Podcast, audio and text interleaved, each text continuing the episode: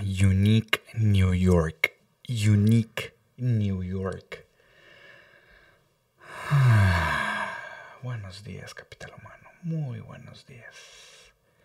Espero estén todos muy bien, descansados, contentos, tranquilos.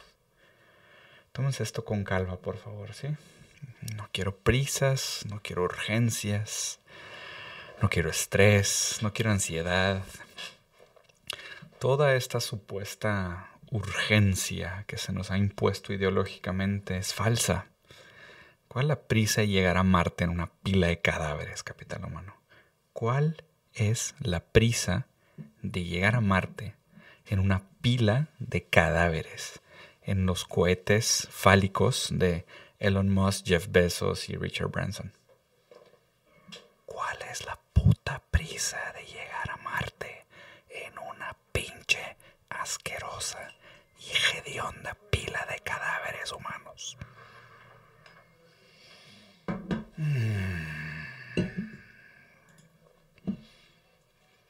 ¿Cómo están?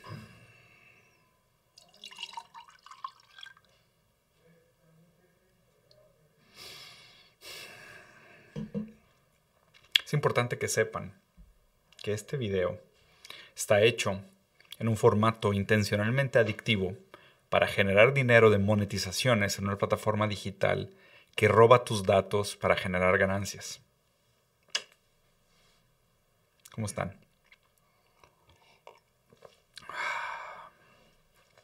Mi altamente minable capital humano. Altamente minable capital humano. ¿Cómo están? ¿Me escuchan bien? Perfecto. Mi cabello se ve muy bien hoy. Gracias, les agradezco mucho. Ido al gym. Hoy les voy a platicar un poquito sobre Kant, de luz y el por qué me parece tan importante esta idea del pensamiento crítico. Así que les preparé un video que creo que va a estar interesante. Ah. mis notas para el día de hoy. Bueno, Vamos a hablar un poquito sobre Kant y la idea de crítica. Em, Kant, obviamente, muy famoso por su libro Crítica de la Razón Pura, por su proceso, su giro copernicano en muchos sentidos. Kant, uno probablemente de los pensadores más importantes de la historia. Em, y una de mis fuentes fundamentales para la idea de por qué me pareció tan importante empezar todo este proyecto y hablar y fomentar lo que llamo de pensamiento crítico. ¿no? Cuando digo pensamiento crítico, la palabra crítica es la que les voy a explicar hoy. ¿Qué es crítica? ¿O qué debería de ser la crítica? ¿Cómo deberíamos de criticar? Cuando Kant habla de la crítica a la razón pura, y nada más analicen el título del libro, ¿eh? porque ya con el título del libro prácticamente se dice todo. Crítica a la razón pura. ¿Existe tal cosa como una razón pura? ¿La razón es pura? O sea, tenemos, o sea, la razón no tiene ningún sesgo con el cual percibe el mundo. O realmente podemos criticar la idea de que la razón es un proceso puro, no sesgado, que no, está que no tiene ninguna influencia ejercida por factores externos. Lo que deberíamos de buscar en la crítica la distinción que hace Kant es que la crítica debería ser una investigación subjetiva de la razón misma. Deberíamos de investigar cómo funciona el proceso de razón, versus tradicionalmente lo que se hacía, que era una investigación dogmática o objetiva de las cosas. La idea de crítica que quiero construirles hoy es la importancia de entender cuáles son los supuestos a priori sobre los cuales nosotros podemos hacer aseveraciones, hacer enunciados o observar el mundo. Versus simplemente decir, no, yo tengo uso de razón, yo tengo una visión objetiva del mundo, por ende voy a describir el mundo y criticarlo. Esa es la crítica incorrecta. De hecho, la distinción que hace Kant entre estas dos cosas, y les voy a dar un ejemplo, es la misma distinción que existe entre dogma y crítica, filosofía y, religión, por ejemplo. ¿no? Digo que están invertidos como de los ejemplos, pero ahí les va. Por ejemplo, el dogma eh, afirma que existe Dios. ¿no? O inclusive al revés, el dogma afirma que no existe Dios. La crítica lo que hace es decir, bueno, ¿cómo podemos afirmar que existe Dios? ¿O cómo podemos negar la existencia de Dios? Eso debería ser la crítica real. La, la religión contra filosofía hace lo mismo. la religión trata de decir, estas son las características que tiene un Dios. Es bueno, es noble, omnipotente, omnipresente, omnisciente, lo que tú quieras. Y la filosofía lo que hace es, ¿por qué necesitamos preguntarnos por la existencia de Dios? ¿O por qué necesitamos un Dios? ¿O cuáles son aquellas condiciones de la razón que nos permiten o no hacernos estas preguntas sobre Dios? Esta debería ser la verdadera idea de la crítica. De hecho, ya con esta distinción, esta primera distinción que les quería marcar, la diferencia entre crítica como la investigación subjetiva de la razón como proceso versus crítica como la investigación dogmática o objetiva de lo que podemos ver en el mundo. Y esta distinción, o sea, esta dudar de nosotros mismos como observadores es lo que hace la filosofía, es lo que debería de hacer realmente el pensamiento crítico. Contra el otro lado, lo que hace el dogmatismo, lo que hace la ideología y lo que hace la teología es afirmar cosas partiendo de supuestos a priori de que nuestra observación del mundo es objetiva. De hecho, Kant en su, en su proceso de crítica a la razón pura, inclusive logró, me parece, y digo, creo que esto es un consenso intelectual, que logró inclusive mucho más de lo que él pensaba. Eh, claro, Kant en su momento, con lo que se sabía del mundo en este momento, con el avance de la ciencia, el avance de la historia del pensamiento hasta su momento, hizo un gran giro copernicano de poner esta idea de la crítica sobre la razón pura.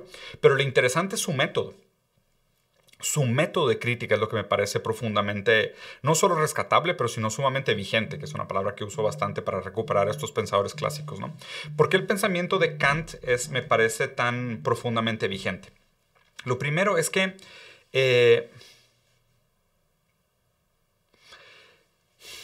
la crítica nosotros la deberíamos de usar para evidenciar cuáles son aquellos factores contingentes y condicionantes para que exista la razón. Ese es realmente el valor de la crítica hoy en día. Criticar no es decir que algo está bien o está mal. O sea, eso no es criticar. Criticar es evidenciar cuáles son aquellos supuestos a priori o contingentes sobre los cuales se afirma lo afirmado. Entonces, cuando alguien dice, el aborto está mal, bueno, ¿por qué dices que el aborto está mal? ¿No? ¿A qué te refieres cuando dices aborto? Ah, no, es que estás matando una vida. Ah, ¿Qué es matar? ¿Dónde empieza la vida? Estas son las preguntas difíciles de hacer, ¿no? O cuando una persona comenta, yo soy a favor de los derechos LGBT. ¿Ok? ¿Qué son derechos? ¿Qué es la comunidad LGBT? ¿Puedes englobarlos como una comunidad?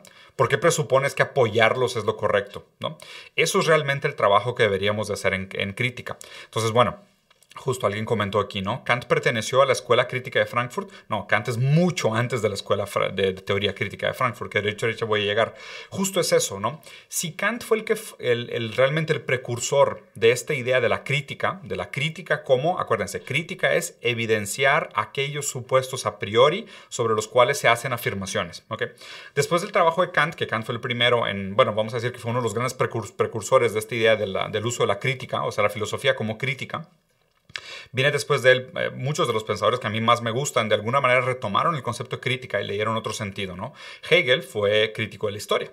O sea, Hegel decía, sí, estos supuestos que nosotros, eh, de los cuales hablamos ahorita, la idea del mundo, el zeitgeist, se viene desarrollando históricamente y solo a través de la dialéctica con aquellos contingentes que se anteponen como antítesis y luego se logra el Ausschreibung, que es la superación de la idea sobre aquello que le faltaba, pero que le era tan fundamental como lo que tenía, y pues se logra la síntesis y, el avance de la idea en sí, ¿no? Hegel decía que no había manera de entender los supuestos afirmados sin entender los contextos históricos anteriores. O sea, a grandes rasgos, Hegel fue el filósofo de la historia y el historiador de la filosofía también de cómo las, decisiones, las, afirmaciones que se han hecho históricamente en el mundo siempre tienen un contingente histórico. Eh, o sea, Hegel fue la crítica de la historia, por decirlo así. Luego viene Marx que Marx de alguna manera lo que hizo fue la crítica sobre las condiciones materiales y la economía. ¿no? Entonces Marx retoma el trabajo de Hegel famosamente, lo invierte en el sentido de decir, sí hay una dialéctica, pero no es, no es una dialéctica que parte de la idea y crea el mundo de las cosas, sino que es una dialéctica al contrario. El mundo de las cosas es lo que le da sentido al mundo de las ideas, las condiciones materiales son las que crean las, las superestructuras ideológicas y Marx es el que afirma, todos, la crítica se tiene que hacer sobre cómo las condiciones materiales permiten que se desarrolle la subjetividad, el trabajo, la humanidad, las fuerzas productivas, eh, las sociedades, las clases, el antagonismo entre clases. Todo viene de una crítica de entender la relación del ser humano con sus condiciones materiales y con sus condiciones económicas. Después de Marx, eh, la siguiente tanda de críticos, eh, de hecho que aquí son los, los maestros de la sospecha, ¿no? Marx, luego Nietzsche y luego Freud. Eh, Marx, Nietzsche y Freud hacen algo bien interesante que es, bueno, más bien Nietzsche y Freud especialmente, Nietzsche primero y luego Freud, hacen la crítica de la psicología. Decir, bueno, es que aún la razón está condicionada, o todas las afirmaciones que hacemos están condicionadas por factores psicológicos. Y luego Freud viene a crear la, topología de la psique, hablando del yo, el super yo y el ello, el consciente y el inconsciente, ¿no? Y viene a complicar todavía más haciendo una crítica, decir, es que de dónde se afirman estas cosas que se afirman cuáles son los supuestos saberes que existen atrás de las afirmaciones que hacemos que no están evidentes en las afirmaciones que se hacen. Entonces, los críticos en el sentido psicológico son Nietzsche y, Freud por excelencia. Después viene Ludwig Wittgenstein con su crítica al lenguaje, el famoso giro lingüístico, ¿no? ¿Desde dónde se puede decir lo que se dice? Y hasta dónde el lenguaje nos permite decir aquello que se dice dónde está escondido los supuestos límites de lo que el lenguaje puede expresar para que hablemos de estas afirmaciones, enunciamientos, verdades y supuestos. Después de Wittgenstein podríamos hablar, por ejemplo, de Foucault, que hacía una crítica del poder, sobre cómo el poder permitía o no que algunas cosas se dijeran, no se dijeran, o se constituyera una noción de historia o de los conceptos o de los símbolos. Eh, sobre lo que se puede o no se puede decir, ¿no? O sea, Foucault siempre decía que tenemos que estar conscientes de los lugares de, enunciación, o sea, desde dónde se dice lo que se dice, desde cómo el poder tiende a, o sea, el poder siempre sesga lo dicho, ¿no? Nosotros no podemos leer una frase sin pensar que esta frase que estamos leyendo la dijo alguien desde algún lugar, y entender lo dicho desde alguien y desde un lugar es algo que nosotros entendemos como parte de lo enunciado y es inseparable. Entonces ahí la crítica de Foucault. Después, por ejemplo, viene la crítica de Baudrillard, que es una crítica al, universo referencial de los, símbolos, de los signos, ¿no? ya como postestructuralista junto con Lacan.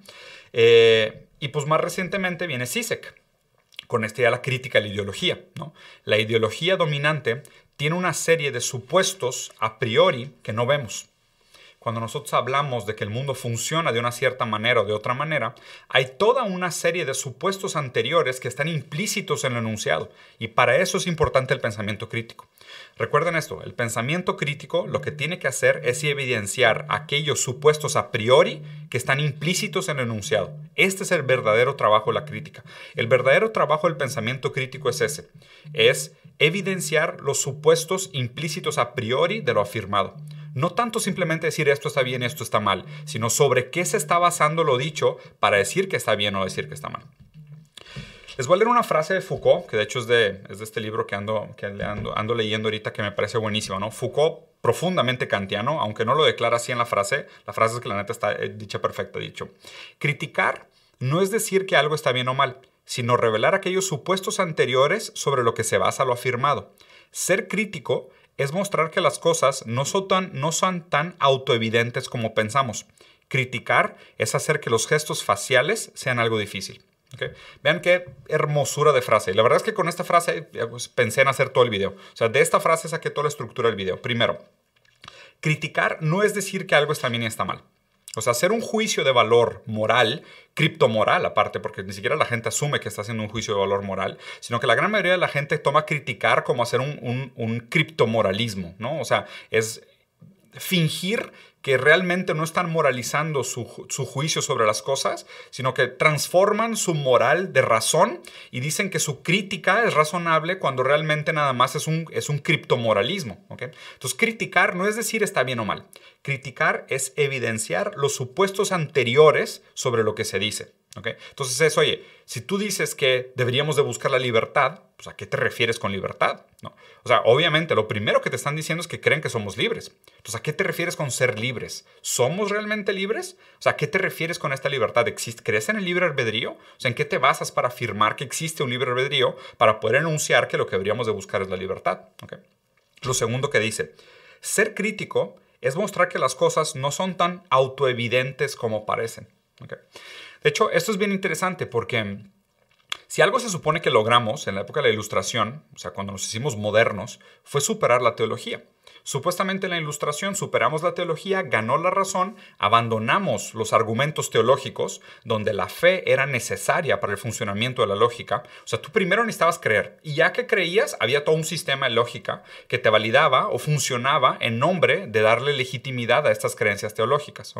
Y supuestamente la modernidad superó, el proyecto de la modernidad superó el proyecto, el, el dogma teológico. ¿no? Abandonamos estas creencias a priori y pasamos a ser mucho más empíricos, materialistas eh, y, ser críticos en el sentido kantiano del uso de la razón, ¿no? De, bueno, es que ¿por qué necesitamos pensar en una deidad? ¿Por qué necesitamos un bien y mal objetivo? ¿Por qué pensamos que somos objetivos en nuestros juicios del mundo? Entonces es ser crítico es mostrar que las cosas no son tan autoevidentes como parecen.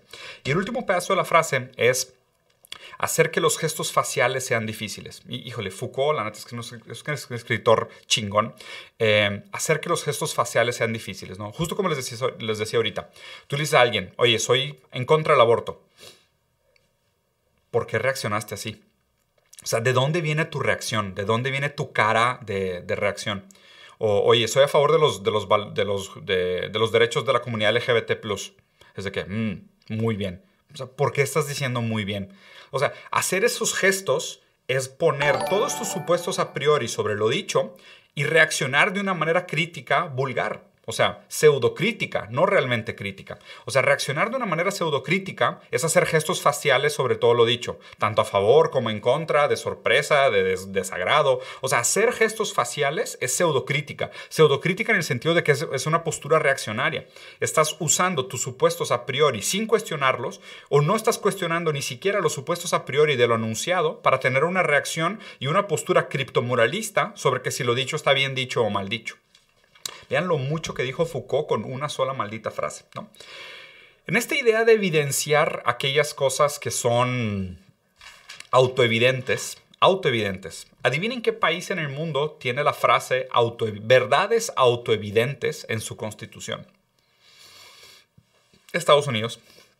Estados Unidos, en su constitución, dice que los seres humanos, dotados por la gracia divina, por estas verdades que ellos juzgan autoevidentes, que somos, que tenemos un derecho a la vida, a la libertad y a perseguir la felicidad.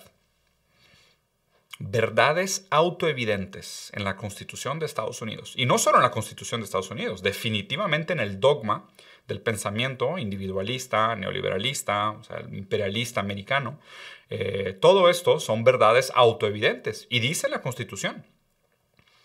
Entonces, en ese sentido, la crítica debería de no tratar de reemplazar estos valores y simplemente decir estos valores están equivocados, pongamos valores nuevos, sino lo que realmente debería hacer el pensamiento crítico es decir, bueno, ¿cuáles son aquellos supuestos sobre los cuales Estados Unidos en su constitución afirma que el hombre es dotado de un derecho divino, de libertad, los derechos humanos, eh, la vida, eh, el derecho a la persecución de la felicidad. ¿Cuáles son estos supuestos saberes a priori? ¿Y sobre qué están fundamentados? Porque es una larga cadenita de creeres, de supuestos saberes, de supuestos entendimientos, de supuestas verdades sobre las cuales se construyen estos dogmas. La crítica es mucho más difícil que eso. La crítica tiene que evidenciar por qué piensan que somos libres, ¿Por qué piensan que somos todos iguales según los ojos de Dios? ¿Por qué necesitan de un Dios que dé lugar a esta supuesta legitimidad de la igualdad? ¿Y por qué creen que la persecución de la felicidad debería ser defendida sobre todas las cosas? O sea, ¿cuáles son estos supuestos saberes a priori sobre los cuales se basan estas cosas?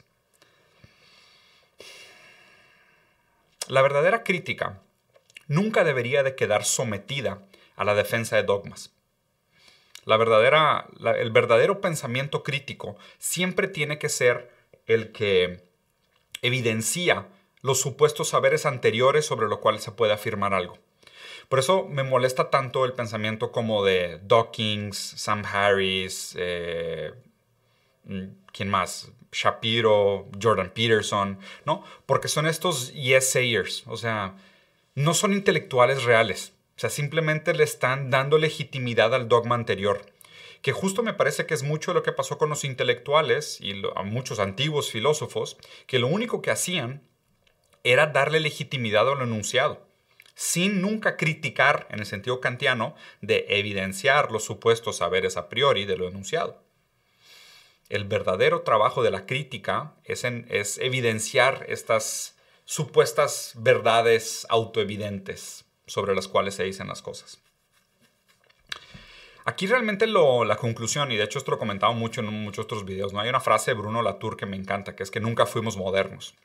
O sea, lo que se refiere con nunca fuimos modernos es que nunca realmente ganó la razón en contra de la teología, sino que sustituimos un dogma teológico, fundamentalmente cristiano, católico, apostólico, lo sustituimos por un supuesto objetivismo donde ganó la razón donde ganó el hombre económico, la toma de decisiones en nombre de maximizar las ganancias y minimizar las pérdidas. Ganó esa supuesta razón, ¿ok? Y se tomó como autoevidente, ¿no? De que sí, claro, la naturaleza humana es económica. Y eso es como es una verdad autoevidente, todo lo demás se construye sobre esto. Y Bruno Latour dijo, no, pues que nunca fuimos modernos, porque el liberalismo está fundado sobre una serie de supuestos que tienen una serie de fallas argumentativas. Y ni siquiera el trabajo del crítico es decir, no, no, no, es que eso no es, deberíamos sustituirlo por esto otro, sino que deberíamos decir, oye, pues, ¿cuáles son aquellas cosas que, que creen saber desde antes para poder afirmar esta supuesta libertad, este supuesto individualismo, este supuesto hombre que se hace a sí mismo? O sea, ¿cuáles son aquellas cosas que están antes sobre las cuales se puede afirmar esto? ¿no? Entonces, en este sentido, a la crítica de Bruno Latour de Nunca fuimos modernos, pues necesitamos una nueva ilustración. Ahora sí necesitamos tratar de ser modernos nuevamente, ¿no? Y tal vez, ese es el proceso que, se busque en, estas cosas, ¿no? Como el metamodernismo, superar el, nihilismo del posmodernismo y llegar a algún tipo de metamodernidad, de superar eh, esta incapacidad de hacer afirmaciones verídicas, eternas y trascendentes, y entender pues, la construcción del conocimiento como un proceso trascendental, que es fundamentalmente distinto. ¿Cómo aplica esto para debates? ¿no? Que es el título clickbait que le puse el título. Cuando platican con una persona, más allá de simplemente decir eh, estoy de acuerdo o estoy en desacuerdo con lo que dices, o peor aún, está bien o está mal lo que estás diciendo, o tu opinión está bien está mal, lo importante es tratar de entender por qué la gente cree lo que cree. Y de hecho creo que sinceramente no me había dado cuenta que la pregunta ¿por qué crees lo que crees? es una pregunta profundamente kantiana, en el sentido crítico kantiano, que preguntarle a la gente por qué cree lo que cree, o preguntarte tú mismo por qué crees lo que crees, es evidenciar cuáles son aquellas verdades a priori sobre las cuales fundamentas tus afirmaciones. ¿Crees en el libre albedrío? ¿Crees en el determinismo? ¿Eres materialista? Eres dualista, monista. Mm, interesante pensar todo ese tipo de cosas, ¿no? Entonces, más allá de simplemente meterte a los trancazos de estoy a favor o en contra de tal tema, estoy a favor o en contra de tal ismo, estoy a favor o en contra de tal ideología, más bien el nivel de las discusiones que deberíamos de tener nosotros que defendemos el pensamiento crítico es una crítica kantiana cuáles son aquellos supuestos saberes a priori que tú usas para construir tus afirmaciones. Y todos estos críticos de la historia, que creo que Sisek es uno de los que mejor lo hace ahorita, ¿no? O sea, Sisek habla de la crítica a la ideología. ¿Cuáles son los supuestos saberes de la ideología? Foucault es un crítico del poder. ¿Cuáles son los supuestos saberes del poder? O desde cómo el poder determina lo que puede y no saberse, o lo que puede o no enunciarse, o cómo las posiciones de poder determinan qué tanto uno puede hablar o no hablar de las cosas. Lacan, Wittgenstein, ¿no? O sea, cómo los propios límites del lenguaje permiten o no que algo sea dicho o no sea dicho. Freud, tu estructura psíquica, cómo afecta lo que dices, o lo que enuncias, o lo que crees. ¿no? Marx, cómo las condiciones materiales y económicas permiten la afirmación o la constitución o el desarrollo de las sociedades, de las dinámicas de productividad y demás. O Hegel, cómo la historia condiciona lo que nosotros creemos en un diferente momento histórico. Cómo estos factores contingentes eh, juegan un papel determinante en las afirmaciones que hacemos como bien y mal, verdad y mentira, moral y inmoral, ética no ética, es el tipo de cosas. Muy bien, capital humano, los voy a dejar por aquí. La verdad es que quería hacer un videito corto. Aprovechen y déjenme aquí abajo en los comentarios qué les pareció, si les gustó. Espero les funcione. La verdad es que esta idea de crítica de, de Kant se me hace uno de los aspectos más importantes de su trabajo. Definitivamente es uno de los aspectos más duraderos y más vigentes del trabajo de Kant. Es que realmente entendamos a qué nos referimos con crítica. Y cada vez que yo digo pensamiento crítico, a eso me refiero. Crítica es eso, no es decir que algo está bien o está mal, me gusta, no me gusta, estoy de acuerdo, estoy de desacuerdo, feo, bonito, bueno, barato, lo que tú quieras. Crítica es evidenciar todos aquellos implícitos anteriores que permiten que algo sea dicho. Piquen los botones. Acuérdense que este video fue hecho a propósito con un formato adictivo para aganchar su atención y ganar dinero en una plataforma en la que monetizo y en la cual sus datos son minados para la ganancia de la empresa para la cual yo trabajo indirectamente. Nos vemos, capitán humano.